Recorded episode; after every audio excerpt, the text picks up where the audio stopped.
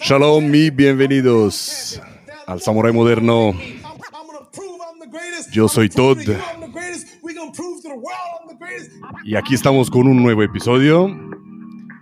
Hoy tenemos invitado a Juan Manuel Hueso Alonso, que es un especialista en seguridad que lleva casi 30 años en seguridad privada, de los cuales 14 como escolta privado en el País Vasco y en Castilla y León. Tras realizar una formación en Israel coordina, coordinada por la empresa en la que trabajaba, pasó a realizar labores de protección marítima entre el Golfo Pérsico y el Golfo de Adén. Desde el 2020 trabaja en una empresa del sector nuclear como director de seguridad. Actualmente delegado de CISEG, colabora todas las semanas con Select Radio haciendo un programa sobre seguridad privada y realiza los podcasts del canal de la Sociedad Española de Criminología y Ciencias Forenses que se llama Curiosidad Criminal. A Juan Manuel lo encuentran en las redes, en LinkedIn, en Facebook, buscando por su nombre, Juan Manuel Hueso Alonso. Además tenéis los enlaces a su LinkedIn, a su Facebook en la descripción del vídeo. Conectar, por favor, con Juan Manuel y aquí traemos adelante en pantalla a Juan Manuel. Hola, ¿qué tal? Muy buenas todo. Un placer y un honor estar aquí en tu programa. No, gracias. El placer y el honor es mío. Por fin lo conseguimos. que llevamos. Nos ha costado, nos ha costado un poco. ¿Cómo nos ha costado, eh? De verdad. Pero lo logramos. Esta es una grabación, no es en directo es una grabación, eh, porque en directo no la conseguimos, así que la grabamos para todos ustedes, porque Juan Manuel tiene un pasado interesante, una trayectoria interesante de la cual todos podemos aprender. Sabéis que aquí hacemos la anatomía del entrevistado. Vamos a sacar lo mejor y también lo peor por lo que ha pasado, qué ha aprendido, qué lecciones de vida, qué consejos tiene, anécdotas, y cositas así, como siempre. Juan Manuel, estás realizando podcast, tú también. ¿Qué tal? ¿Qué te ha hecho entrar en ese mundillo? Pues eh, la verdad que fue un poco de casualidad. Yo colaboro con la Sociedad Española de Criminología y Ciencias Forenses y mm. se me ocurrió que una buena idea para comunicar con los eh, profesionales y con la gente que le gusta la criminología era realizar un, canal de podcast.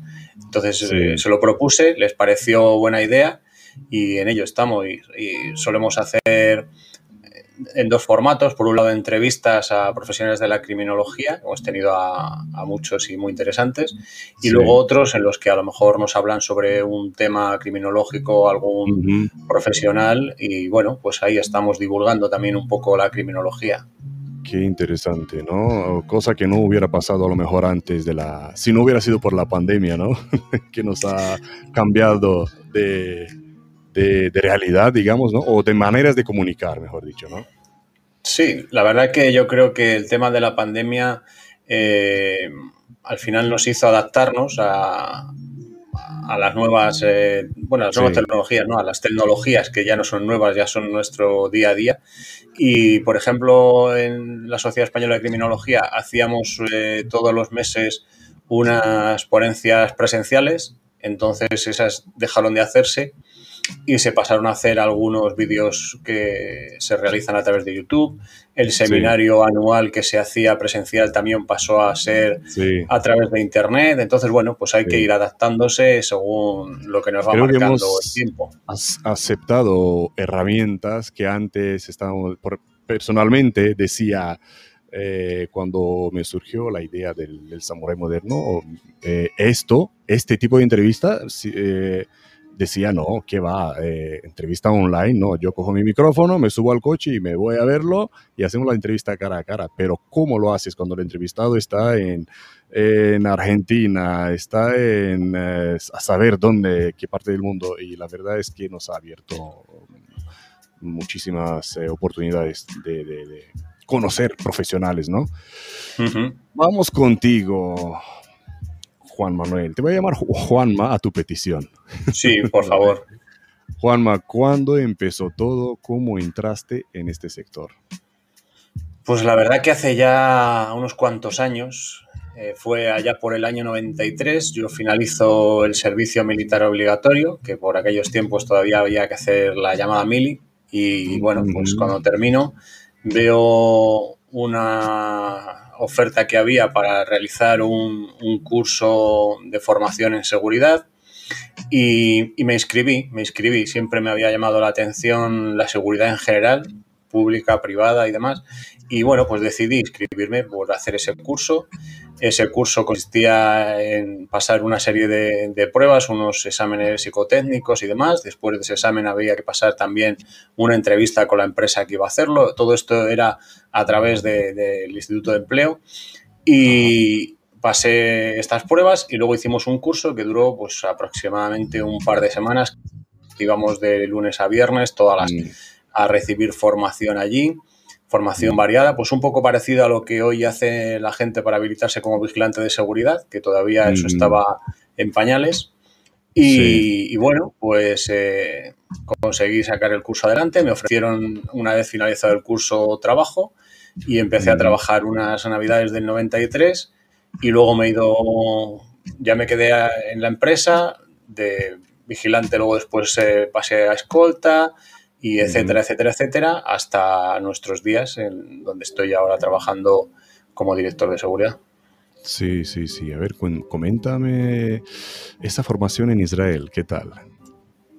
Pues nada, eh, dentro de, toda la formación que he ido recibiendo a lo largo de mi vida, eh, cuando se acaban los servicios de escolta eh, relacionados con el terrorismo de ETA aquí en España, la empresa con la que estaba, coincide que está buscando dentro de, los trabajadores de la empresa personal para un proyecto que ya venía desarrollando desde el año 2009, esto era más o menos en 2011, eh, para proteger un buque, un buque que tenían contratado la empresa la protección y, navegaba en zona caliente, en zona del Índico. Entonces, bueno, pues lo mismo, hubo un proceso de selección también al que pues eh, contaron conmigo. Fuimos a, Israel a hacer la formación, creo que fuimos ocho compañeros. Y, y, la verdad es que fue una formación muy interesante porque entonces en España todavía los cursos en formación para la protección de buques eran inexistentes. Eh, se realizaba la protección con armas largas. En España todavía la seguridad privada, aunque sí que estaban autorizándose para esta protección ese tipo de armamento, pero no había academias ni había acuerdos con el Ministerio de Defensa, como luego después aún no hay, de lo que yo sepa, aún no hay, ¿no? Sé que hay algún curso, lo que no sé exactamente, eh, sé que hay algún curso en, protección eh, marítima, no los conozco porque no los he hecho, solamente he visto la publicidad y realmente no mm. sé en qué consisten, sinceramente. Pero entonces, desde luego, ya te digo que no había nada. Entonces, la empresa optó por hacer un curso intensivo en, un sitio donde, como bien conoces, eh, la seguridad es algo muy importante y se hacen unos cursos de formación muy interesantes.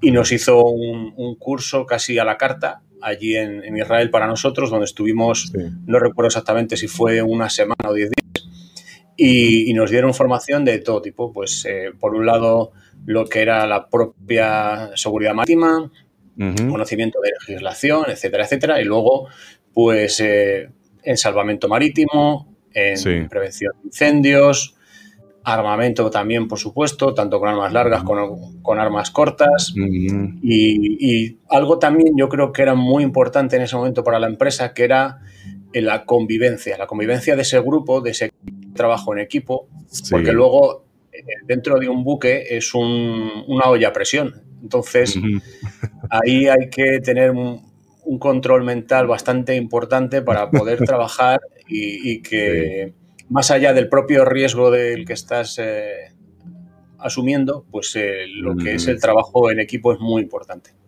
El trabajo en equipo, sí. En Israel se pone mucho acento en el trabajo en el equipo, trabajar bajo presión.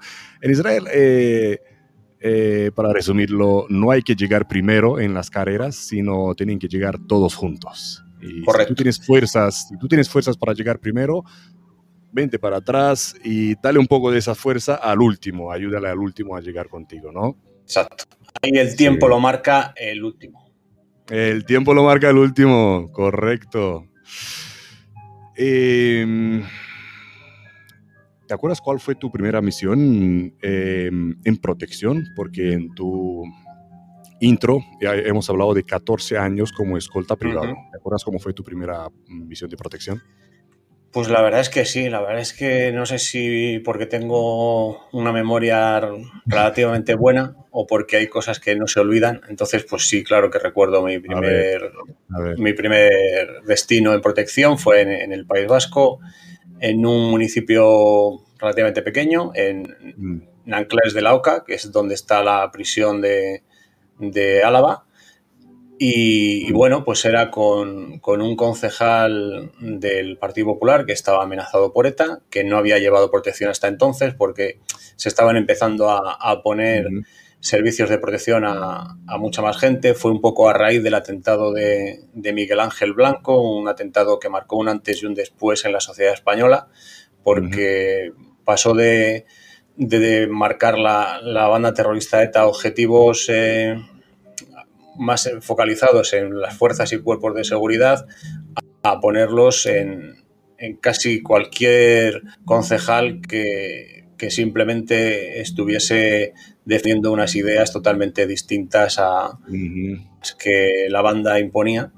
Y, bueno, pues eh, fue aquí con, con, esta persona y la verdad es que bien, bien, porque fue una experiencia gratificante. No estuve mucho tiempo con él porque eh, luego después se hizo una redistribución de servicios y ese servicio pasó a llevarlo la Policía Autónoma Vasca, la Chancha, y, yo pasé a estar con otro protegido.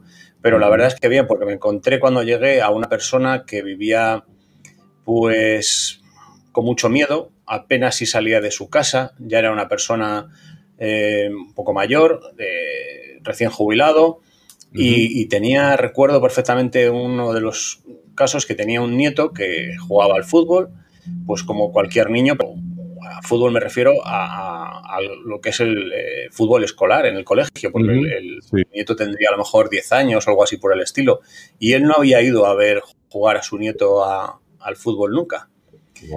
precisamente porque tenía miedo de, salir. Yo le expliqué que lo que había que tener era precaución, pero no miedo, porque si no, si vivimos con ese miedo, pues es muy difícil. Así que le expliqué que teníamos que tener unas pautas de seguridad, y que podríamos ir a ver a su nieto, que a lo mejor no todos los partidos, o a lo mejor unos partidos cuando jugaba en casa, otros cuando mm. jugaba fuera, de manera que no tuviéramos una rutina, que al final la rutina es lo que mata, mm. y teniendo precauciones. Entonces, pues la verdad es que cuando le, le, dejé y pasó a llevar protección de otras personas, pues todo fueron palabras de agradecimiento porque, bueno, pues digamos que le había dado un respiro a su vida y había conseguido el normalizar un poco su día a día. Sí. Coméntame un poquito cómo fue tu, trayectoria por, por, lo, por esa vida de, escolta hasta que se terminó, ¿no? Pues nada, yo eh, me había habilitado, me había, me había sacado el, curso de, de, escolta privado y, la empresa en la que estaba trabajando entonces como vigilante era la empresa que empezó a llevar servicios de protección en el País Vasco. Entonces eh, yo le dije a la empresa que no hubiera un hueco, pues que estaría encantado de, ir a trabajar allí. Eh, primero porque a nivel profesional me parecía muy interesante ese trabajo y luego pues a nivel social yo creo que era una gran labor la que se realizaba eh, con estas personas amenazadas porque era una manera de, de ayudar un poco, ¿no? Ese granito de arena que podíamos aportar a la sociedad para que la gente pudiese vivir un poco con esa, entre comillas, eh, normalidad extraña, ¿no? Porque al fin y al cabo llevar a, una o dos sombras atrás a la espalda o alrededor, pues es siempre un poco incómodo, pero por lo menos les permite realizar su día a día. Entonces surgió la opción de, de, que se aumentaron los servicios eh, en el año 97, como comento, a raíz de, del atentado de Miguel Ángel Blanco. Y fui para allá. Fui para allá. Empecé allí en el País Vasco. Estuve en diferentes, en diferentes sitios, en diferentes ciudades, con diferentes protegidos. Y la verdad que muy bien.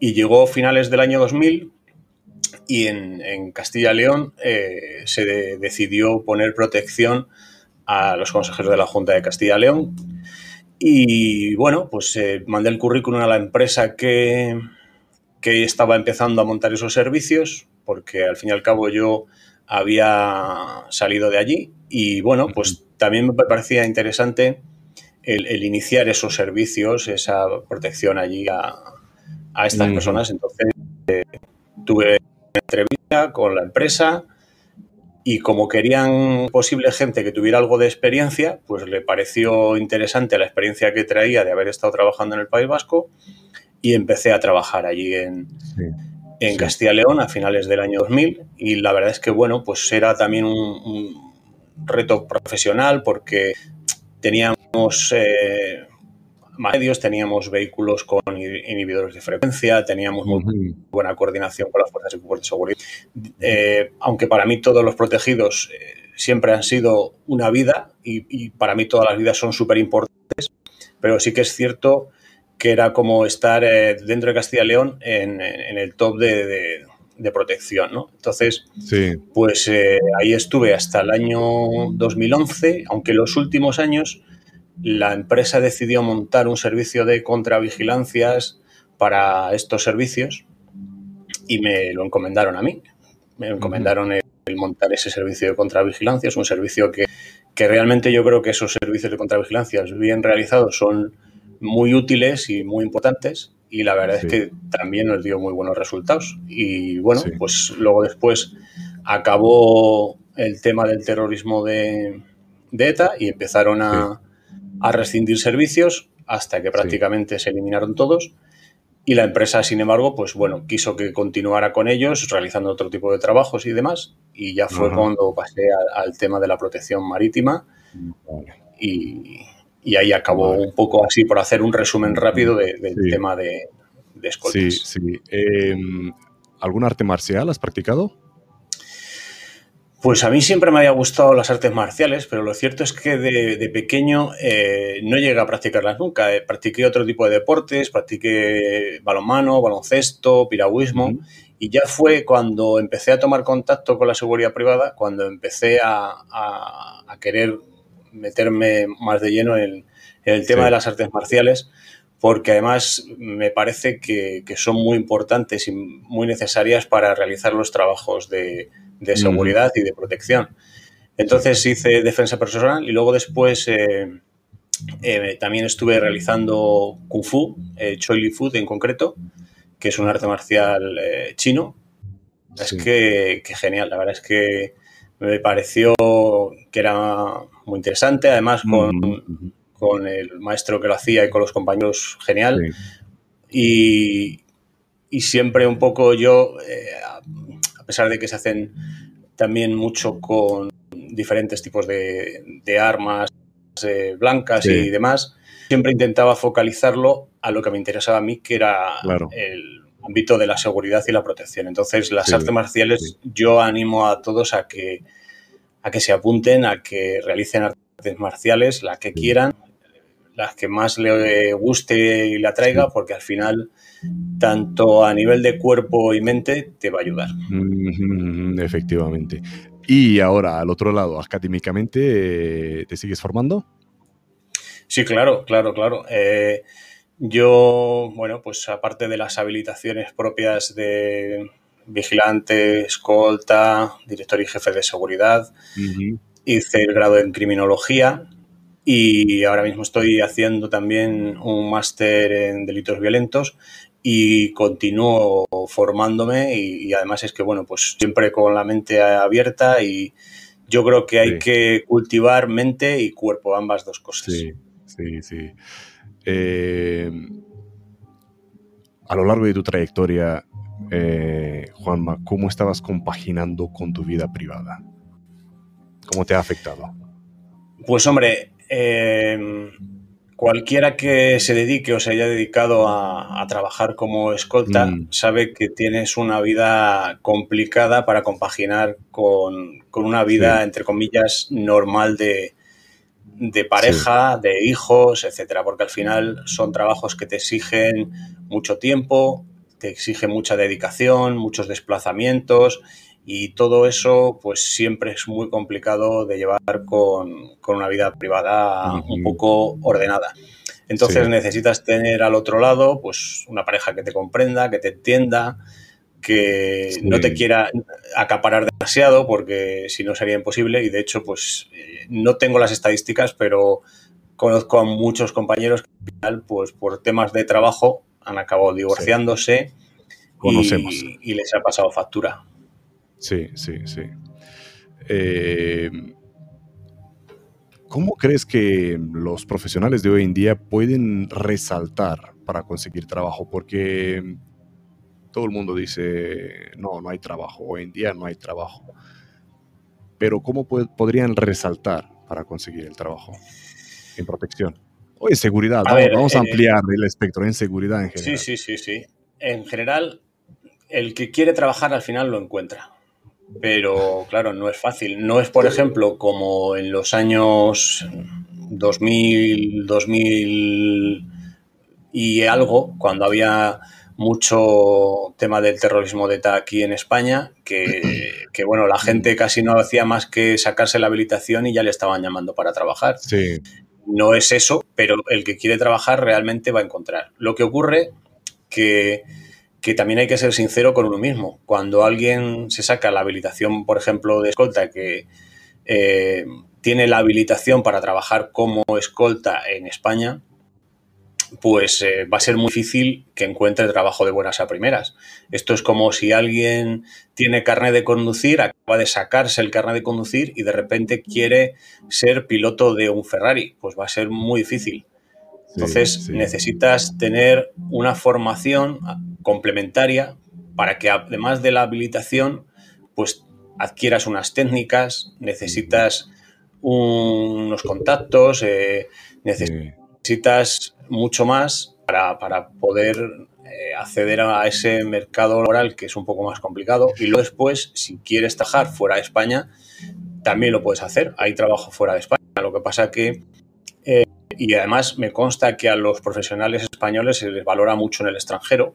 Sí, señor, sí, señor. Y, es algo muy importante, pero claro, hay que buscarse una formación que sea acorde para el trabajo que vas a, querer eh, realizar y, estar formándote y buscar en sitios eh, donde realmente te puedan ofrecer eh, esos unos trabajos que luego hay que ver también, porque también luego fuera hay trabajos y trabajos. Yo sé de algunos que incluso llegaron a salir en prensa que se fueron a trabajar a un país africano y no sé si habrán salido ya de la cárcel porque llegaron a ser acusados de, un golpe de Estado. No recuerdo exactamente ahora el país.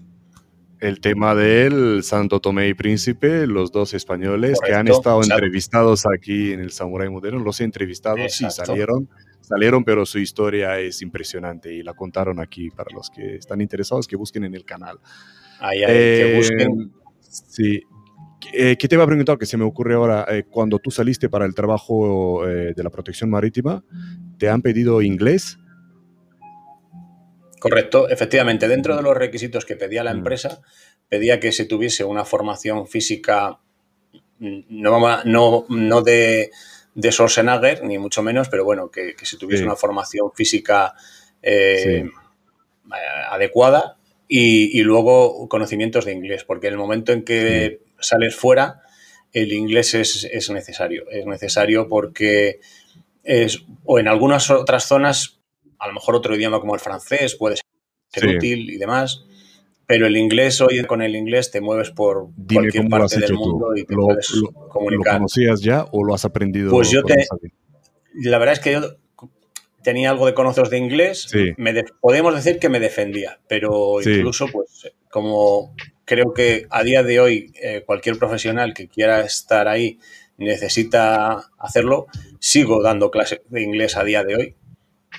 y, para perfeccionarlo, porque al final, pues, te relacionas muchas veces por trabajo con gente extranjera y tienes que tener una fluidez y comunicarte y demás. Y de hecho nosotros en, en una de las de las misiones que tuvimos en, el barco, hicimos una protección mixta con, con, unos compañeros que eran británicos. Entonces, eh, teníamos que comunicar. Que seguro no hablaban español. No hablaban nada de español, exactamente nada. Entonces, al final... Y cuéntame que teníamos... muchos tienen miedo cuando de los cursos en Israel, que wow, pero yo no hablo inglés, los cursos son en inglés. Dime tú cómo lo has pasado con los cursos en Pues mira, la verdad que tuvimos muchísima suerte, porque efectivamente eh, los cursos eran en inglés, pero incluso la empresa, pues para que fuese más fluido, también nos puso un traductor para si en algún momento no teníamos, eh, yo que sé, sobre todo con palabras técnicas o cosas por el estilo, pues que tuviésemos ahí un apoyo para que nos pudiese ayudar en, eh, durante el curso. Y, teníamos ese, ese, comodín, pero el curso era todo en inglés. Entonces, es muy importante, es muy importante el tema de los idiomas y tener el inglés a día de hoy, pues es eh, el ABC para moverse por el mundo. Sí, te guste o no, te guste o no. Y bueno, si no te gusta, eh, intenta buscar trabajo en, Latinoamérica, que sigo, sigo insistiendo de que sí hay, hay, hay trabajo. ¿eh? quiero más consejos, más consejos, aprovechar, aprovechar que te tengo aquí, Juanma. Y cuéntame un suceso que te ha enseñado una gran lección de vida.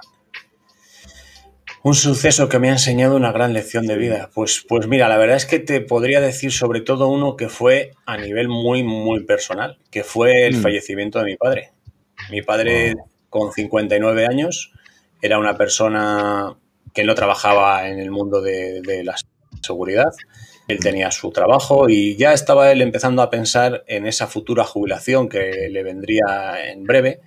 Y, bueno, pues eh, de repente tuvo la mala suerte de que le vino una leucemia y en dos meses y medio pues eh, se marchó. Y entonces al final, eh, durante ese tiempo que además estuvo en el hospital, pasé muchas horas allí con él, tuve la suerte de poder hablar y conversar largo y tendido durante mucho tiempo. Y, aparte de las enseñanzas, que la verdad es que quiero agradecerle desde aquí eh, esos valores y todo, mucho de lo que soy es gracias a, él, pero, pero ese momento tan difícil que es el decir adiós a, un padre, sobre todo cuando es tan joven, con 59 años, pues te hace ver que en el fondo estamos en esta vida de paso y que hay que intentar pues eh, ser felices o al menos intentarlo y procurar eh, pues eh, dar lo mejor de nosotros mismos, hagamos lo que hagamos. Entonces, pues la verdad es que fue una lección muy importante de vida la que recibí. Qué gran lección, qué gran lección, qué gran consejo. ¿Y, y uno de tus mayores errores del que hayas aprendido? Bueno, pues yo creo que errores cometemos casi a diario. Lo importante de los errores es reconocerlos y aprender de ellos. Porque mientras eh, hacemos el trabajo, entre comillas, bien, o creemos que lo estamos haciendo bien, pues eh, como que nos relajamos, nos parece que, que no pasa nada. Pero cuando realmente tienes un error, es cuando ves ahí el problema y lo que tienes que hacer es apuntarte ese error, ver la manera de corregirlo y aprender de esos errores para que no vuelvan otra vez a ocurrir. Pero errores, pues, quien diga que no los comete, yo creo que es el, mayor error que puede cometer. Nadie es perfecto, ¿no? Claro. ¿En algún momento te has preguntado qué miércoles hago yo aquí? Pues yo creo que trabajando en seguridad casi, casi iba a decir que, a diario te lo tienes que preguntar, ¿qué miércoles hago ya aquí? Porque es que hay tantas veces que te encuentras en situaciones eh, complejas, en sitios donde eh, estás a lo mejor pasando un momento complicado, eh, separado de tu familia, sin tener a lo mejor contacto desde hace días con tus seres queridos y, miras al cielo y dices, pero ¿qué miércoles hago yo aquí? ¿Quién me manda a estar aquí? Con lo bien que podía estar yo en mi casa, disfrutando de mis amigos y sin embargo, pues estoy aquí en el medio del océano, por ejemplo, o en medio de, una misión eh, cuando está haciendo protección y, estás rodeado allí de, no de enemigos, ni mucho menos me refiero, pero, pero sí, en, una situación en la que a lo mejor... Eh, estás, eh, pues eso, incómodo, viajando durante mucho tiempo, perdiéndote eventos eh, que te gustaría compartir con tu familia, no lo hagas, no lo hagas, lo, echas de menos, ¿no? Claro. Entonces, al final son. Yo creo que hay que. Casi, casi, casi hay que preguntarse para, para también tomar tierra y ser consciente ¿qué hago yo aquí? Y así, pues a lo mejor te lo preguntas y tú mismo te contestas y te das la respuesta y te refuerzas para seguir ahí. Eso, eso, esa es la actitud, claro, claro, de seguir adelante. Eh, ¿Has visto españoles por ahí lejos de casa por, mientras hacías protección marítima? Pues eh, bueno, sí que cuando he estado por allí he visto compañeros, pero también me llamó la atención de no de verlos, sino de compañeros que tuve yo que también han estado por ahí un poco en sitios que no son los habituales. Tuve dos compañeros que habían estado en Yemen, en Yemen que mm. así a priori es un país pues eh, no demasiado recomendable para ir a hacer turismo y habían estado allí pero un poco haciendo una prospección para ver si la empresa podía hacer luego después allí unos trabajos y demás con unas empresas que al final, pues bueno, se desestimó, no se llevó a cabo. Y ocurrió lo mismo con, Libia, Libia después del derrocamiento de Gaddafi, que es un país un poco desestructurado, que depende en qué zona eh, llevan el control unos u otros y bueno, está un poco complicado. Y también la empresa tenía intención de realizar por ahí unos trabajos en los que íbamos a ir nosotros precisamente. Y, Hubo un par de compañeros que estuvieron allí haciendo también esa labor de contravigilancia, podemos decir, pero bueno, de avanzadilla, conociendo un poco el terreno y viendo a ver cómo, podía desarrollarse allí, si era viable el, realizar un trabajo relativamente en condiciones de seguridad y al final pues también se desestimó y, no se llegó a hacer, pero bueno, pues al final eh, la verdad es que tenemos repartidos eh, españoles por, todo el globo terráqueo realizando labores de, seguridad. Eh, comparte una anécdota, Juan Manuel. Mi pregunta favorita, ¿alguna anécdota que te haya pasado, que te haya contado? Pues hombre, anécdotas eh, siempre hay muchas. Lo que pasa es que solemos ser reacios a contarlas porque al final, bueno, es parte un poco del secreto profesional, ¿no? Pero bueno, ya que estamos aquí entre amigos, pues intentaré contar alguna anécdota así que, bueno, que sirva incluso para quienes nos están escuchando y quieren dedicarse un poco a esto y que vean que al final, pues, mira, por ejemplo, en una, eh, trabajando en el País Vasco, iba con lo de, los protegidos, venía con su pareja, venían del gimnasio y quería volver a la oficina. De camino a la oficina estaba su domicilio, que estaba bastante cerca de, la oficina de trabajo, y vivían en, un piso muy alto, no recuerdo si era el décimo exactamente. Y en el portal estaba la típica mesa que antiguamente usaba el portero del portal, aunque ya no existía esa figura, pero, pero seguía estando esa mesa ahí. Y, y de repente se le ocurre a su pareja, ay, pues en lugar de subir hasta arriba, dejar la mochila, ¿por qué no la dejamos aquí detrás de la mesa? Claro, yo le dije que no me parecía lo más correcto porque cualquier vecino que pasase por allí y viese ahí una mochila sabiendo que vivía una persona amenazada, pues a lo mejor llamaba a la policía. Y al final, pues bueno, yo le di el consejo, lo desestimó y nos fuimos a la oficina a trabajar. Vamos, llegamos a la oficina y a los pocos minutos llaman por teléfono al protegido y le dicen que, hay un paquete sospechoso en, su portal, que si está en el domicilio, dice que no, que está en la oficina, pero cuando le empiezan a comentar lo que había, rápidamente empezó a enlazar y se dio cuenta de que lo más seguro es que fuese esa mochila que, que mismos habían dejado. Total, que nos fuimos desde la oficina hasta, hasta el domicilio, estaba la calle acordonada, todo rodeado allí por la chancha, esperando a que llegasen los artificieros que no habían llegado todavía. Y, entonces se identificó y les comentó si la mochila que, había era la que él describía de esas características y tal y cual, efectivamente. Total, que la recogió, nos marchamos con una cara súper colorada y avergonzadísimo. Me dijo, no he pasado más vergüenza en mi vida. Y tú se lo habías dicho.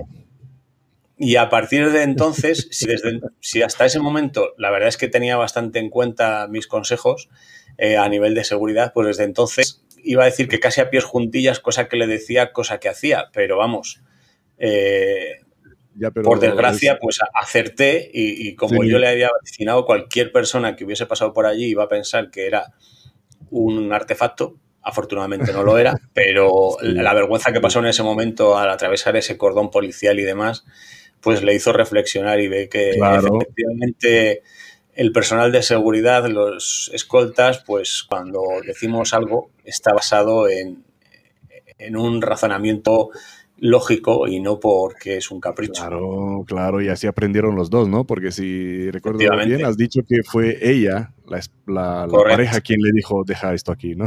aprendieron los dos. qué bueno, qué bueno. Eh, Juanma, ¿te ha puesto algún nombre de guerra, algún apodo? Pues mira, la verdad es que con el apellido que tengo, Hueso, la verdad es que ya tengo un apellido bastante fuerte que, casi es un apodo muchas veces, ¿no? incluso ha habido gente que, no sabía que muchos, en muchos ámbitos de mi trabajo me llamaban por el apellido y la gente pensaba que era un apodo. Pero sí que es cierto que estando embarcado, un compañero me puso, me puso un, apodo y eh, me llamaban Oso. Oso. Oso. Pero, pero lejos de pensar que es que yo sea muy peludo o algo por el estilo, que no es el caso. Por la barba o algo. no, no, no. Además, entonces no llevaba barba.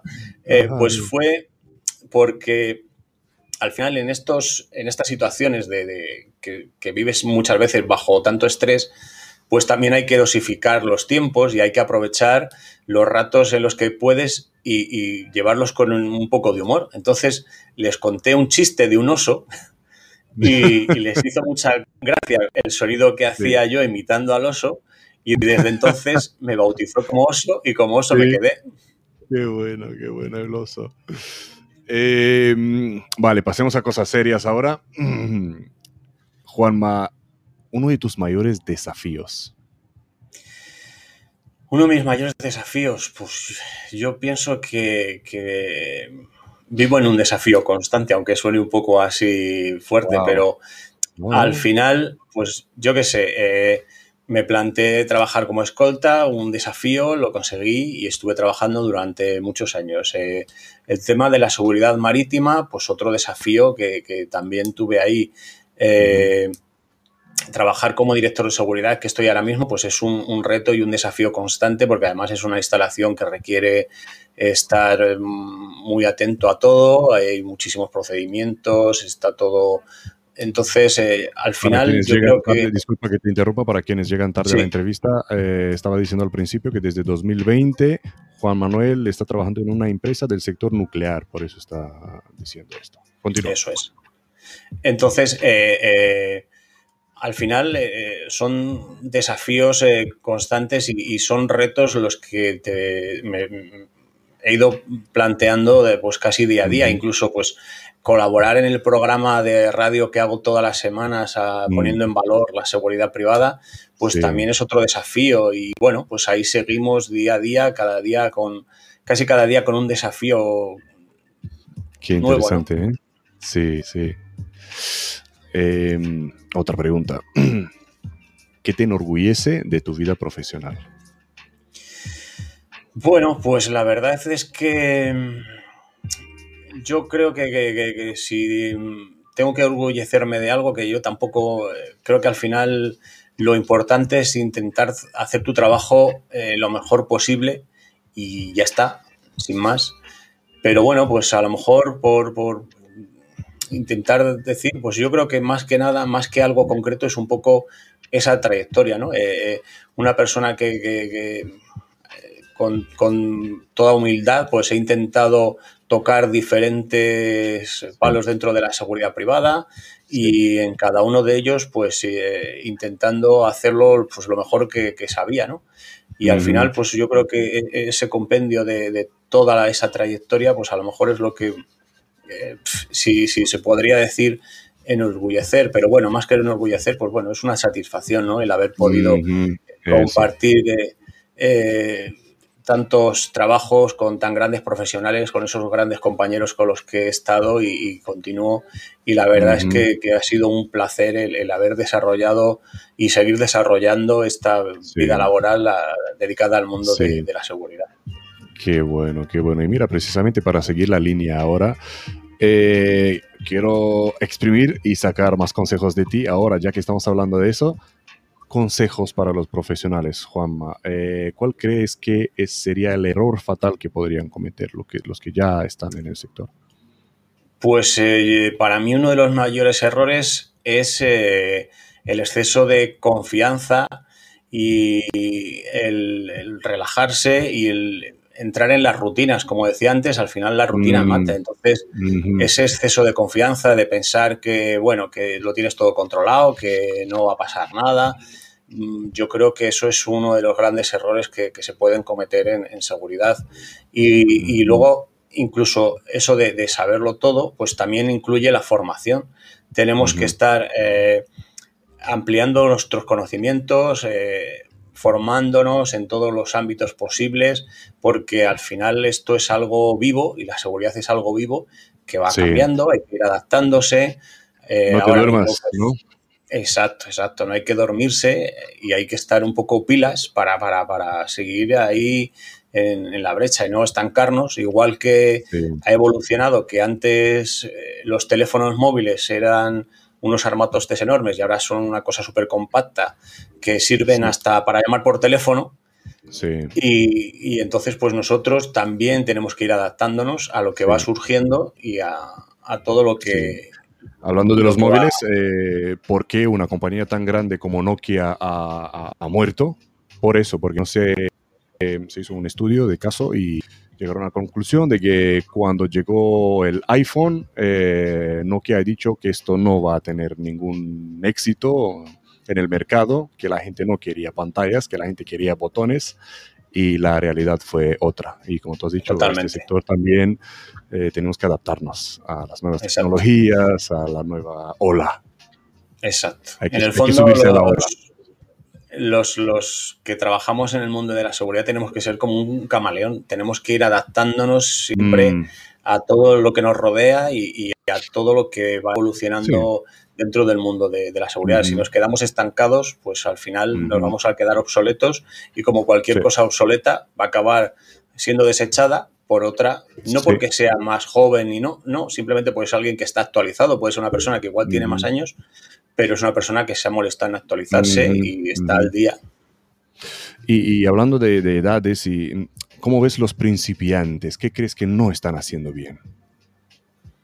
A ver, eh, yo siempre ah, tengo mucho respeto por, todo el que quiere iniciarse en todo esto, porque no es fácil.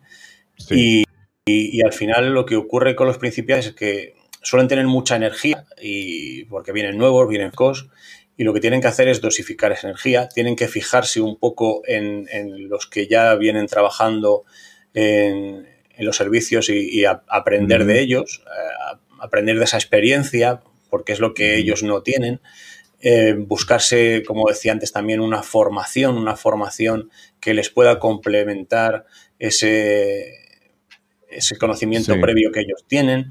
Entonces, al final, pues eh, es necesario que, que, sí, que vienes con ganas, vienes con energía, tampoco hay que apagarse, hay que esforzarse y hay que perseverar, igual que nos ha pasado con la conexión, que nos ha costado entrar y, que esto funcione, pues esto es lo mismo que les tiene que pasar a ellos. No porque de repente no encuentren a la primera ni a la segunda su opción, pues tienen que seguir. Si ellos creen en, ellos, pues tienen que seguir adelante y tienen que esforzarse y perseverar.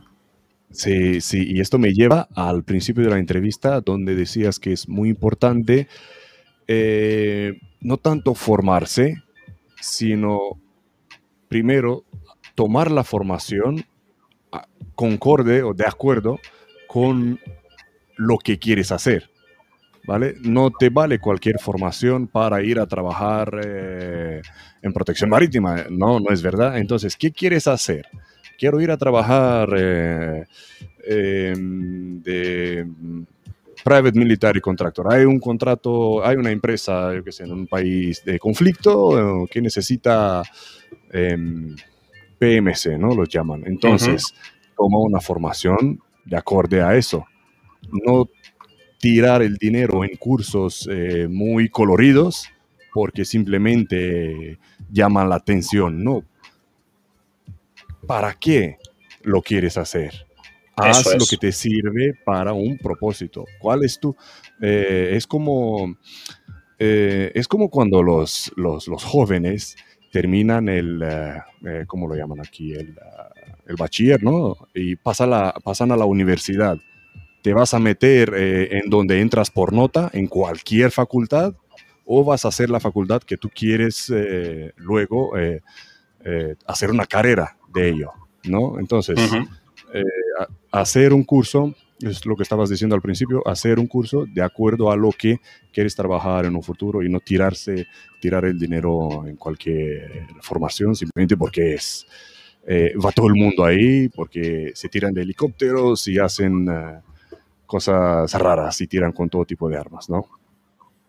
Exacto. Yo recuerdo, por ejemplo, cuando estábamos trabajando como escoltas, que de repente, pues, era un, mercado el que existía para las empresas de formación, bueno, que claro, un mercado potencial muy importante. Imaginemos que entonces en España, a lo mejor en, todo el territorio había 3.500 o 4.000 escoltas privados. Bueno, mm. eh, si sumamos luego después a los que había también públicos que también realizaban formación, yo he realizado formación con, con personal de seguridad pública que estaba haciendo labores de protección, pues claro, había muchísimas empresas que, que, ofertaban y que, vendían cursos, ibas a lo mejor a, a Sicura, a Madrid, a, la feria que se hace cada dos años o a congresos que había. Y había gente allí queriéndote vender su curso, incluso cursos que podían ser en, el extranjero. Y, bueno, pues ahora tenemos la suerte de que, está Internet, de que podemos buscar más fácilmente sobre ese curso, quién lo da, quién no lo da. Eh, qué materias tiene, los, los feedbacks que hay de, antiguos alumnos. Incluso es importante, si por ejemplo vemos que, hay alguien en LinkedIn, por ejemplo, que ha hecho ese curso, pues preguntarle, oye, ¿qué, tal te pareció este curso? ¿Fue interesante? ¿No fue interesante? Hoy en día podemos aprovechar esas nuevas tecnologías para todo eso. Las redes sociales. Claro, entonces eh, es, importante el, tener una información previa de, de ese curso, de esa formación que quieres adquirir, porque hay algún curso que son vendedores de humo, así de claro, mm.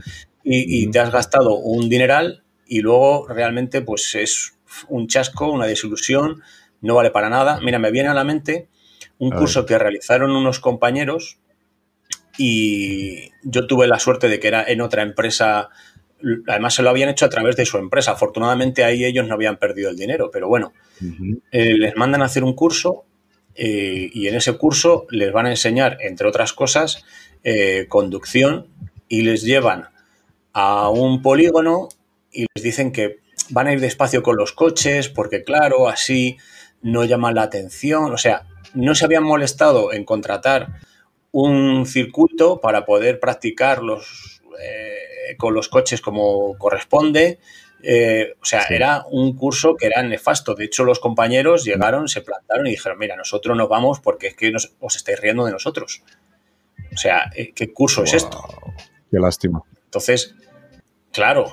Entonces, eh, afortunadamente en este caso era un curso que, que, se había hecho a través de la empresa, entonces, bueno, pues la pérdida fue menor, pero claro, si te resulta que te gastas un dinero, te molestas en irte a donde sea a hacer ese curso y luego después te estafan, porque en el fondo eso es una estafa, pues entonces eh, es muy triste.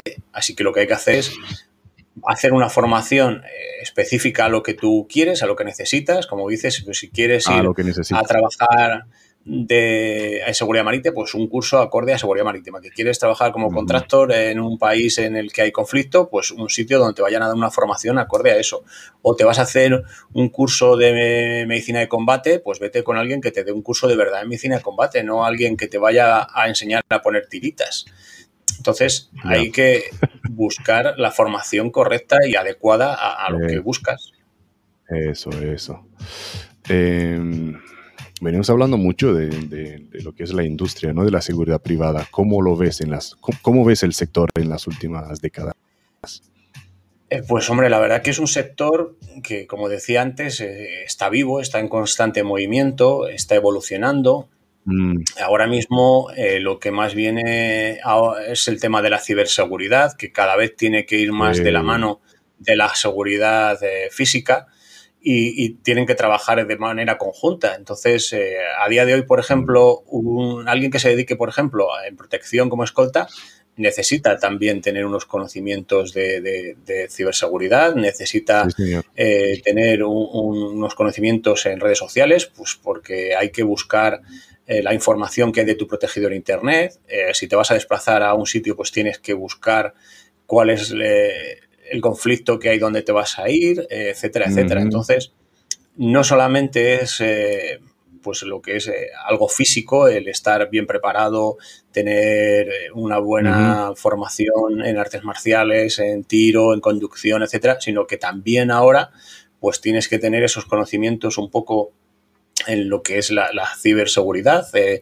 e incluso aunque no lo hagas drones. pero, pero tienes que saber, tienes que saber los drones también, es otra cosa que ahora ya. Son una amenaza. De hecho, no, no hace mucho eh, eh, leía una noticia de un ladrón, un ladrón eh, casi común, que con un dron, pues metía el dron en, la vivienda por la ventana de, de, donde iba a robar para ver si había alguien en su casa, no había alguien en su casa. Entonces, si tenemos a un protegido que tiene una vivienda, pues hay que tener unas medidas también por si se nos quieren meter con un dron o algo por el estilo. Así que hay que estar siempre vivos. De avanzada, ¿qué te parece? Claro, sí, y efectivamente. Mira, eh, nosotros eh, dentro de, nuestra empresa, en otra instalación, eh, nos estuvieron mm. explicando que tienen un dron para temas topográficos, pero que, es una pasada. O sea, te dan una visión desde una altura impresionante, de, un terreno enorme y entonces, claro, eso se puede utilizar desde el lado de la protección, que puedes tenerlo para, poder usarlo en, temas de, prevención, pero también hay que prevenir sobre quién el que quiera usarlo contra nosotros. Ya. Wow, wow. Esto, eh, eso da para unas cuantas charlas más. Tenemos, tenemos ahí para hablar mucho de esto. ¿Y cómo ves el futuro, hablando de tantas cosas nuevas? ¿Cómo ves el futuro del, sector? Yo soy optimista. Yo la verdad es que igual peco de, optimista en, cuanto a lo que es el sector, pero en el fondo, por poner un ejemplo y centrarnos en España, que es donde yo vivo. Sí, eh, España es uno de los países de Europa que menos seguridad privada tiene tiene mucha más seguridad pública que privada. Entonces, como al final se va eh, a ir equiparando un poco a, Europa, pues tendrá que ir avanzando y tendrá que contratarse más profesionales de, seguridad en general. Mm, o sea, mm. me da igual de un tipo que de otro.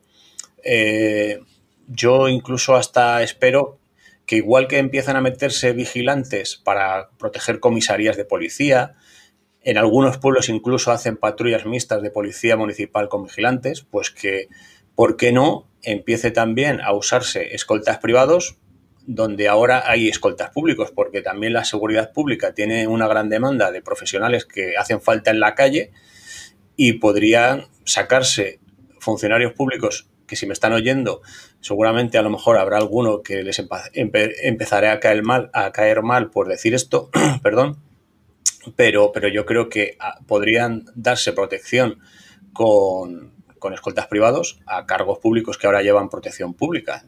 O sea, yo y, esos funcionarios públicos, pues ponerlos en, a trabajar en, seguridad ciudadana, en sitios donde ahora mismo hay muchas carencias y se podría Totalmente de acuerdo contigo, totalmente contigo, darle eh, el, el, rol que ya tiene eh, auxiliar a la seguridad privada.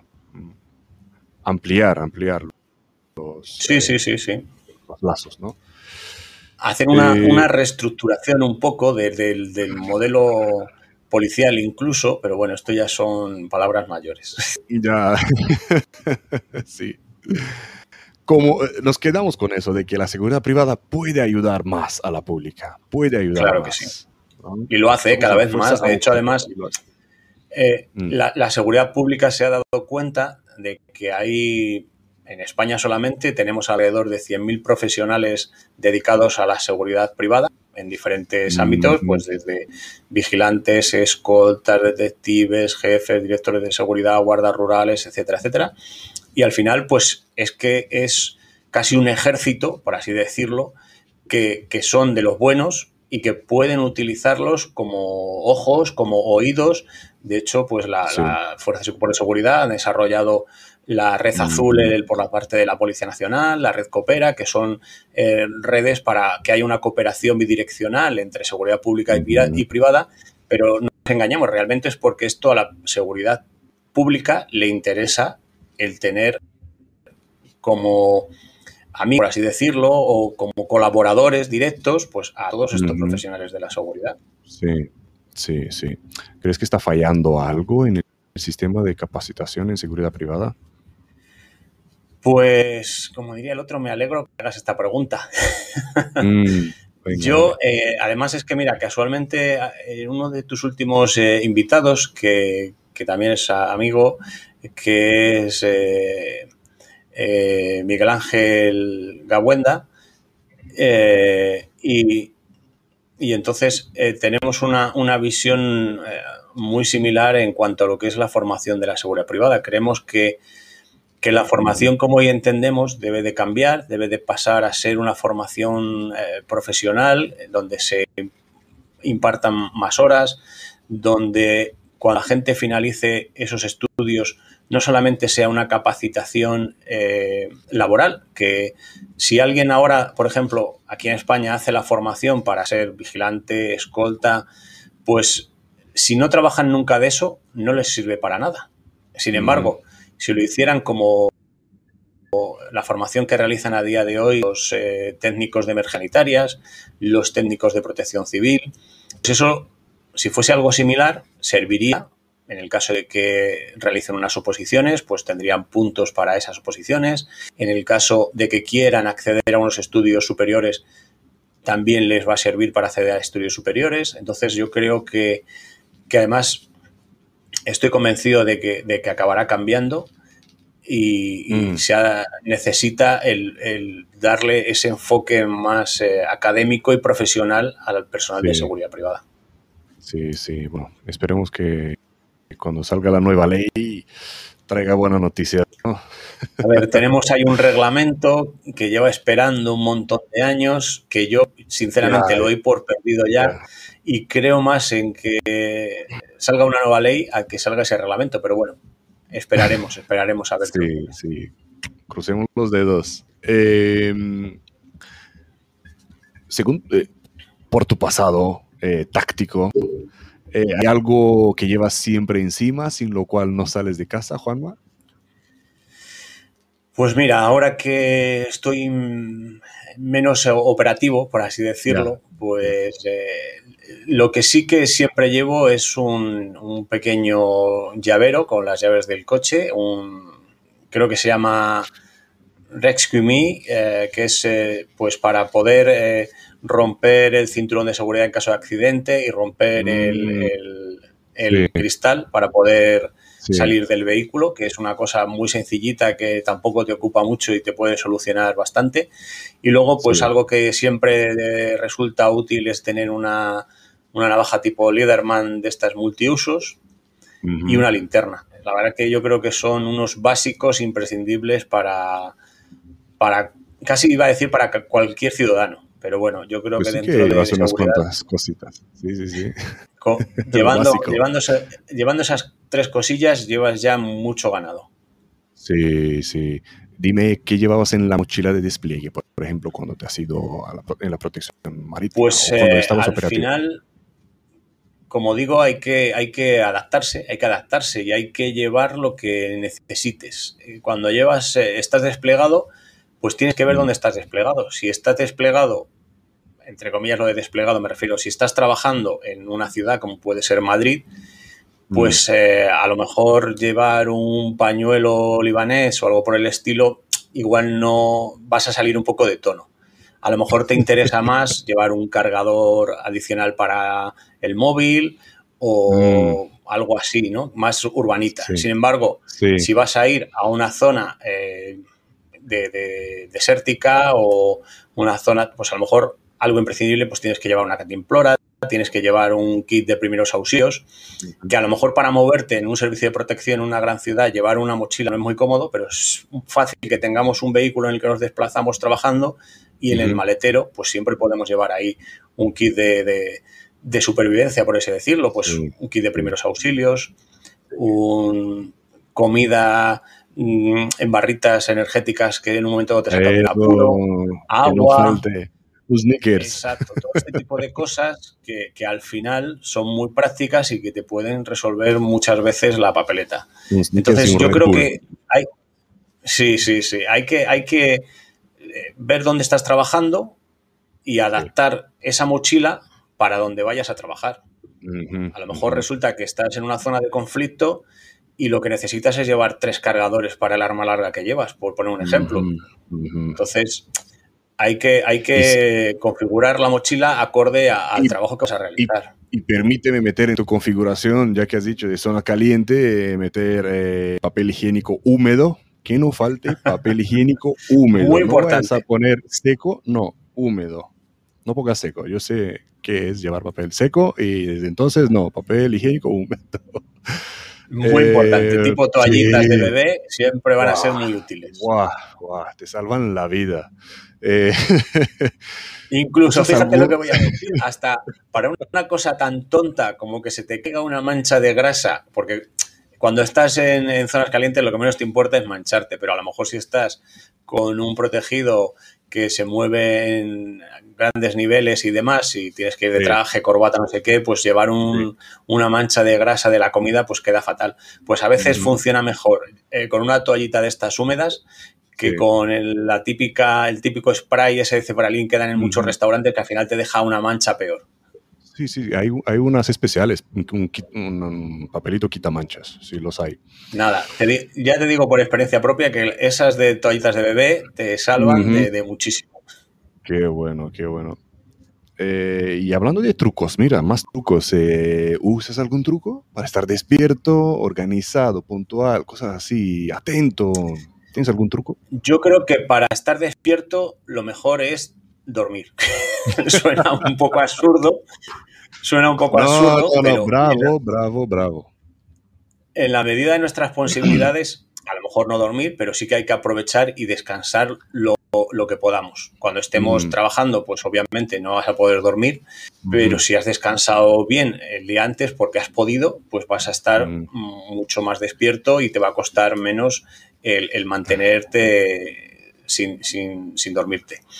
Eh, entonces, eh, luego también es muy importante dosificar las fuerzas a lo largo de tu trabajo, porque hay momentos que vas a tener mucha tensión, momentos que igual vas a estar un poco distendido, pues en esos momentos de distensión mm, es como los deportistas de, de una maratón, van dosificando sus fuerzas no se ponen a tope desde que salen hasta que van al final, van un poco dosificando esas fuerzas, pues hay que intentar un poco, en la medida de nuestras posibilidades, dosificar esas fuerzas en la jornada de trabajo. Eh, que tienes un mm. momento un poco de relax o tienes un compañero que te puede hacer una cobertura, pues te puedes a lo mejor sentar, relajar un poco, mm, tomarte un tiempo para estar más tranquilo, mm. porque luego después eh, vas a pasar de, un momento así a un momento de estrés, o no pasas en todo el día o pasas en cero coma, que surge cualquier cosa y tienes que estar enseguida para poder reaccionar. Entonces, hay que dosificar esas fuerzas,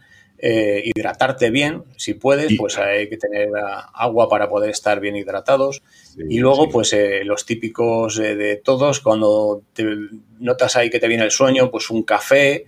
Yo soy más de café. que de, que de Red Bull, pero bueno, yo he tenido compañeros que eran casi adictos al Red Bull y digo, si es verdad que Dallas me va a salir volando el compañero en cualquier momento. Y, te digo la verdad, un Red Bull no tiene más cafeína que un café americano. Un Red Bull tiene un poco menos de cafeína que un mismo eh, café americano, pero claro, tiene azúcar y tiene más cosas. Pero si es por la cafeína, si es para no dormir, tómate un café, incluso un par de cafés. Yo también. Y estás que vuelas, ¿no? Sí, sí, sí. Además, un café, un café de esos ricos que preparábamos allí en Israel con aquella ah. cafetera tan Le llaman ahí el, turco, ¿no? El café turco. El turco, exacto, vueltas, exacto, vueltas y se servía, se dejaba que se sienta lo, lo, que, que sube, que baja.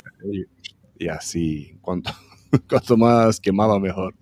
Y pequeñitos, ¿eh? unos shots, unos shots de, café. Como, como les suele gustar también a los italianos los eh, ristretos estos, así que es un eh, sorbito y poco más. sí, y en Israel, cada momento, cada dos por tres, venga, un café. Se hacía un café rápido, tomaba y seguían disparando ta, ta, ta, ta, al campo de tiro. ah, espera, espera, pausa, un café, café rápido. Y creo que llegabas a tomar 10 cafés al día y sí, sí, sí, sí, me acuerdo. Además que a veces me cargaba yo del café. A mí me pasó eh, igual. Al principio nos lo hacía el instructor y, luego después... Luego delegaba a alguien.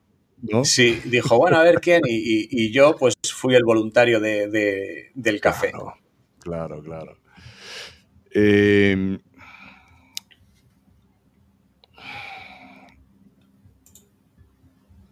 ¿Crees que las redes sociales son importantes para nosotros, pasando ahora al mundo virtual? Pues las redes sociales son muy importantes para nosotros. Lo que pasa es que hay que saber utilizarlas bien. Las redes sociales eh, tienen su. es como el filo de una navaja. Eh, te mueves ahí, entonces yo, por ejemplo, cuando estaba en, trabajando en temas operativos, a lo mejor en las redes sociales pues no aparecía mi nombre, no me encontrabas, pero yo estaba ahí porque a mí me interesaba ver, me interesaba conocer, me interesaba buscar. Sin embargo, pues eh, ahora que estoy en otro ámbito, pues, pues sí que, está bien el, poder eh, que la gente te encuentre, que te relacione, que, puedas... Eh, estar más abierto. Entonces, las redes sociales son muy importantes, hay que saber usarlas bien. Incluso yo también he colaborado con una asociación que se llama Cibervoluntarios y, daba charlas en los colegios a los chavales del uso correcto de las redes sociales, que valdría exactamente igual para los profesionales de la seguridad.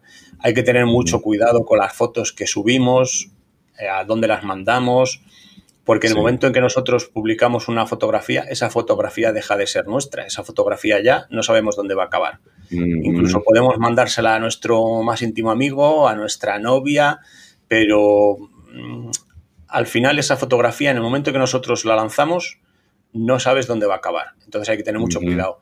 Yo siempre he sido muy eh, crítico con la gente que, trabaja en, seguridad y de repente ven un famoso o trabajan con un famoso o algo por el estilo, hay un selfie, una foto y tal, no sé qué. Yo creo que, eso no... A mí personalmente no me gusta. Yo creo que hay que mantenerse un poquito al margen de estas cosas y, y hay que tener precaución a la hora de usar las redes sociales.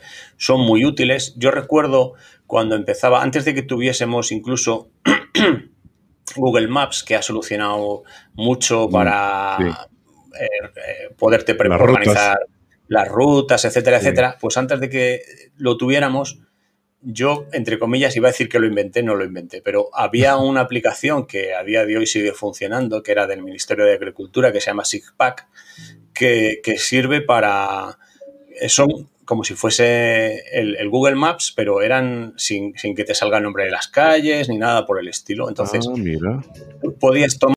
Eh, la foto aérea, en, teoría, es para, para, para, cultivos, pero si tú vas moviéndote en el mapa, llegas a la ciudad que te interesa y te puedes hacer una idea mucho más visual que hoy en día lo tenemos ya con Google Maps, pero estoy hablando de hace unos cuantos años que no lo teníamos, era cuando todo esto empezaba y entonces te, cogías esa, esa, fotografía vía satélite real con el mapa típico de toda la vida y ya pues te hacías una idea más exacta de por dónde tenías que ir, de por dónde no tenías que ir, cómo era esa calle, cómo no era. Entonces es muy interesante el tema de, Internet, de redes sociales, es muy útil, pero hay que usarlo pues con cabeza, ni más ni menos. Sí, sí, y vamos a, de nuevo a la parte eh, real, eh, no cibernética.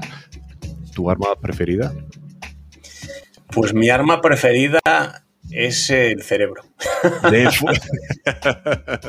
fuego, de fuego, perdona. Eh, no, no, eh, era, era, sabía a lo que te referías, pero... Sí, sí, sí. Eh, yo creo que es muy importante tener como la cabeza bien, bien amueblada para poder manejar. Pero como arma de fuego preferida, yo diría, primero, la que tengas. Porque a lo mejor no puedes elegirla y la que tengas en ese trabajo pues esa va a ser la mejor, la que tengas. Pero si me dejan elegir, yo por ejemplo en armas cortas, siempre he sido muy partidario de las Glock. La Glock es un arma que a mí siempre me ha parecido que es muy versátil, compacta, no tiene elementos exteriores que te vayan a molestar y, luego muy útil a la hora de llevar también cuando vas trabajando eh, en servicios de protección de paisano y demás. Entonces la Glock es un arma que, me parece muy interesante. Luego después, entre unas u otras, pues yo en mi caso que tengo las manos así un poquito grandes, la, Glock 17, porque tiene así como un poquito más grande, me gusta más, pero bueno, la 19 tampoco está mal, pero vamos. Sí. Sí, sí, sí, Si pudiera, si tuviera que elegirla para usarla y la tuviese que, coger yo, pues cogería una, una Clock 17, una Clock ajá, Ajá, mira, y, hablando de tamaño, ¿crees que el tamaño corporal importa en nuestro trabajo? Pues yo creo que sí, que el tamaño corporal importa, me explico. No es que haga falta que la gente sea enorme o que no. O sea, yo me he encontrado con compañeros de diferentes tamaños, muy buenos profesionales, pero yo creo que el tamaño importa, importa sobre todo porque también va a depender un poco del, protegido, ¿no? Por poner un ejemplo claro, si al rey de España, que mide más de un metro noventa, le ponemos una escolta que mide un metro setenta, pues a lo mejor le va a ser complicado si lo tiene que evacuar, si tiene que moverlo o demás. Entonces, yo creo que tiene que ir, en la medida de nuestras posibilidades, un poco en consonancia el tamaño de, del escolta con el del protegido. Pasa lo mismo al revés. Si ponemos una escolta de dos metros con un protegido como Dani De Vito, que mide un metro cincuenta y pues yo qué sé, al final va a parecer que lleva un llavero el escolta ahí al lado. Igual que en la película que tuvo Danny DeVito con Arnold, Arnold Schwarzenegger, que era su hermano supuestamente, algo así. ¿no? Entonces, hay que intentar buscar que se, sea acorde. Otro ejemplo, pues es si va a hacerse un servicio de contravigilancia. Pues ahí el tamaño va a importar, pero a lo mejor porque lo que va a interesar es que pase desapercibido y que no sea una persona excesivamente grande, que sea una persona que pase más desapercibida por el tamaño, que no se la vea y que rápidamente se la asocie a que puede trabajar en protección. Entonces, yo creo que el tamaño sí importa, pero no porque haya que coger a los escoltas por volumen. Otra cosa son estos eh, gorilas que llevan los artistas, los cantantes, que más que escoltas son... Eh, guardaespaldas. Para, sí, guardaespaldas que van apartando a la gente sin más para que no se acerquen y cosas así. Lo que es un escolta, como entendemos, una escolta profesional, pues eh, el tamaño importa, pero, pero importa a, la necesidad de, del protegido. Sí, sí, sí, sí. Muy, muy excelente explicación, excelente. El tamaño importa según el trabajo que vas a realizar. Exacto. Yo al final, igual soy un poco reiterativo, pero yo soy un poco de, ser esa, esa idea del camaleón, del camaleón perdón, de ir adaptándote dependiendo del trabajo, pues hay que adaptarse y adaptar a la gente dependiendo también del trabajo. del servicio, sí, sí. Eh, tienes una trayectoria interesante, Juanma, pero quiero saber quién te inspira a ti o qué te inspira a ti. A nivel profesional. En general. Bueno, pues eh, yo la verdad es que eh, me he inspirado en muchos compañeros que he ido conociendo a lo largo de mi trayectoria. Por ejemplo, cuando yo inicié mi, mi trabajo como escolta, pues me, inspiraba en compañeros que tenía allí que ya llevaban más tiempo, eh, me intentaba poner en modo esponja para absorber los conocimientos de ellos, de esa experiencia que ellos ya tenían y a lo largo de mi trayectoria pues he intentado también hacer lo mismo. Y luego después, mm. pues eh, me inspira muchísima gente que, tiene muchas cosas que contar. Me inspira muchos de los invitados que has tenido, pues yo qué sé, desde...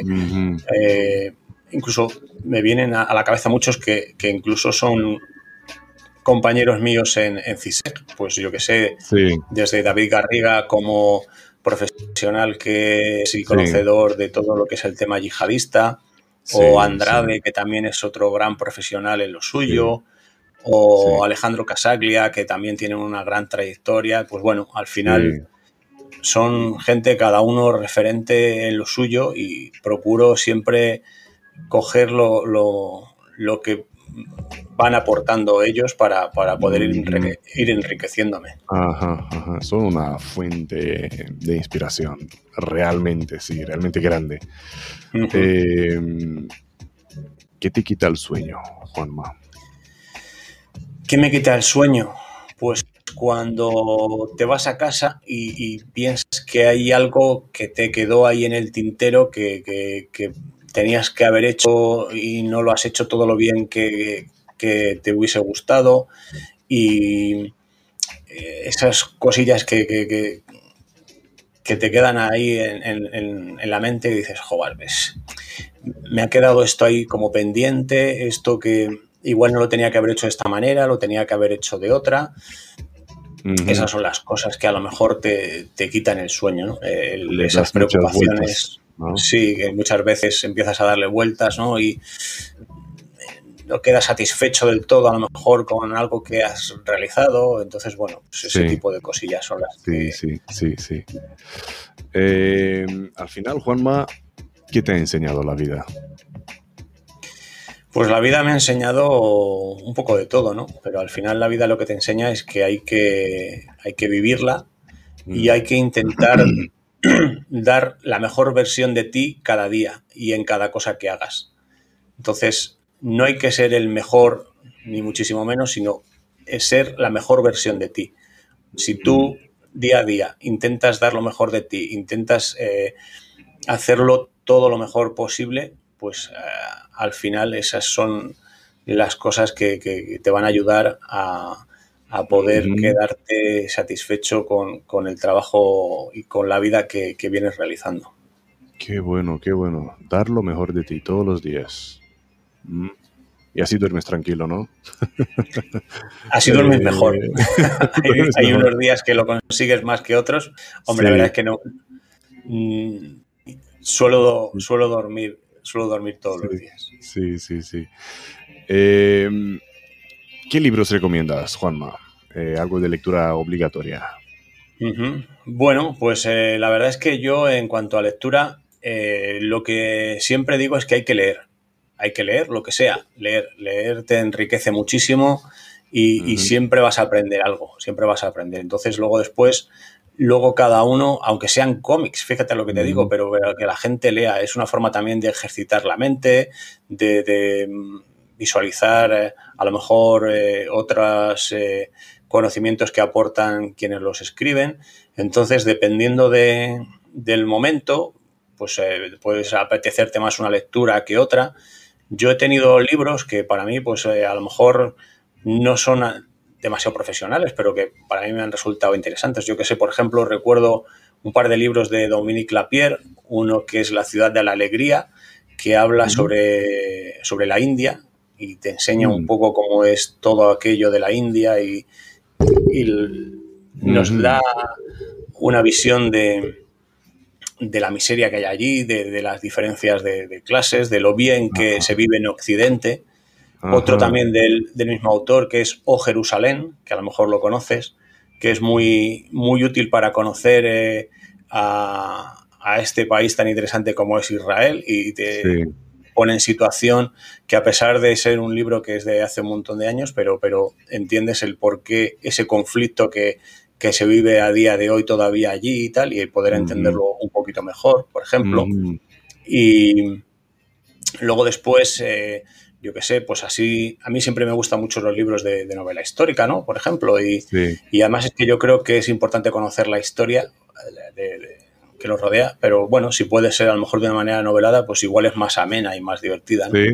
Y hay, hay un autor español que se llama Gonzalo Giner, que tiene varios mm. libros, entre ellos es El sanador de caballos, que es sobre eh, la época en la que estaban aquí eh, los árabes y demás. Y bueno, también ah. tiene otros muchos más libros. Y yo, bueno, pues eh, si a alguien le interesa, que lo busque y verá muchos libros de él. Y, cualquiera de ellos seguro que le va a gustar. Y luego, pues mira, ya que he nombrado el tema del mundo árabe, hay un, libro que, que, es de David Garriga, Jihad, que es que es muy interesante para conocer todo lo que es el terrorismo de teología yihadista, que hoy en día lo tenemos aquí tan presente, y nos va a ayudar a, poder situarnos, conocer muy bien de dónde viene, dónde está, a dónde puede llegar, y conocerlo un poquito más a fondo para poder saber realmente qué es y dónde está. Que lo estás buscando, que lo tienes por ahí detrás. Sí, sí, lo tenía por aquí. sí, lo tenía por aquí. Tengo uno de él también. Eh, las, legiones, de, Satán. Ahí lo tengo, sí, las legiones de Satán. sí, sí, sí. El David Garriga, un gran, una, gran persona. Correcto. Eh, aquí entrevistado. Eh, quien quiere saber más, buscar David Garriga en, entre los vídeos, entre las entrevistas del canal. ¿Algún libro más? Bueno, pues yo creo que así en principio, con estos y con todos los que van diciendo tus invitados, yo creo que tenemos ya una biblioteca más que extensa. A mí luego después me gustan también mucho el tema del lenguaje no verbal. Mm. Entonces eh, hay libros que, bueno, hay unos más acertados, otros menos, luego ya va en criterios, pero yo creo que para quien no lo conozca le animo a que coja cualquier libro de, de, lenguaje no verbal, porque al final es muy interesante para alguien que trabaja en mm. protección el lenguaje no verbal. Cuando tú estás trabajando en protección, que al final estás observando la, mayoría, la mayor parte del tiempo, el ver cómo se mueve mm. la gente, cómo respira, cómo todo eso va a ser muy interesante y nos va a ayudar mucho en nuestro trabajo y a poder prevenir acciones que vayan a venir después. Es verdad. Es verdad, sí, sí, sí. Y antes de terminar, Juanma, ¿dónde te puede encontrar la gente? Pues aquí contigo, en el Samurai Moderno, por ejemplo. Eso. Pues aquí puedes encontrar en, el canal buscando por Juan Manuel Hueso Alonso, sí, y aparte de eso. Y luego después, pues nada, me pueden encontrar en LinkedIn, me pueden encontrar en Facebook, me pueden encontrar en la página de CISEC, donde soy el delegado de seguridad privada. Me pueden encontrar en, Select Radio, donde hacemos un programa sobre seguridad privada, intentando poner en valor toda la seguridad privada en general y que no solamente sean esas noticias tan poco gratas que suelen sacar los medios de comunicación. Y en la Sociedad Española de Criminología y Ciencias Forenses, en el podcast que hacemos de curiosidad criminal.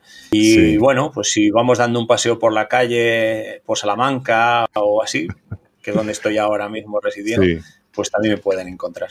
Así que. Qué bueno, qué bueno.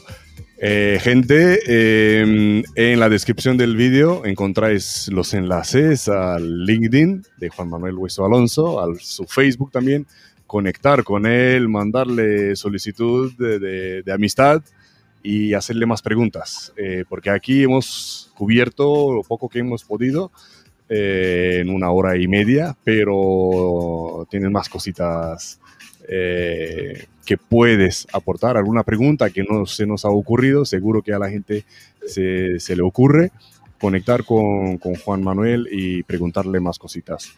Em, nada, muchísimas gracias a todos que nos habéis aguantado hasta ahora, gracias a los que eh, nos habéis visto en YouTube, Facebook, LinkedIn, eh, no en directo porque es una entrevista grabada, em, a los que habéis comentado, eh, a los que nos habéis escuchado en el podcast. Y gracias a ti, Juan Manuel, gracias a ti por, por, el, por el tiempo acordado a la hora que grabamos esto, que son casi las 11 de la noche. Eh, te lo agradezco muchísimo. Eh, lo hemos conseguido, lo hemos conseguido. por fin, por fin. Nos costó el otro día, lo intentamos en directo, no fue posible. Y dijimos, bueno, pues nada, lo intentaremos en diferido. Sí, sí, sí, lo hemos conseguido. Otra vez, gracias a todos, gracias Juan Manuel. Te este, espero ver en persona y hablar en detalle sobre alguna cosita en especial. Hasta entonces, gracias otra vez y un abrazo. Shalom. Shalom, un placer haber estado aquí contigo, Todd, y muchas gracias a todos los que hayan sido capaces de aguantar todo este tiempo. Igualmente. Shalom, hasta la próxima. Shalom. Thank you.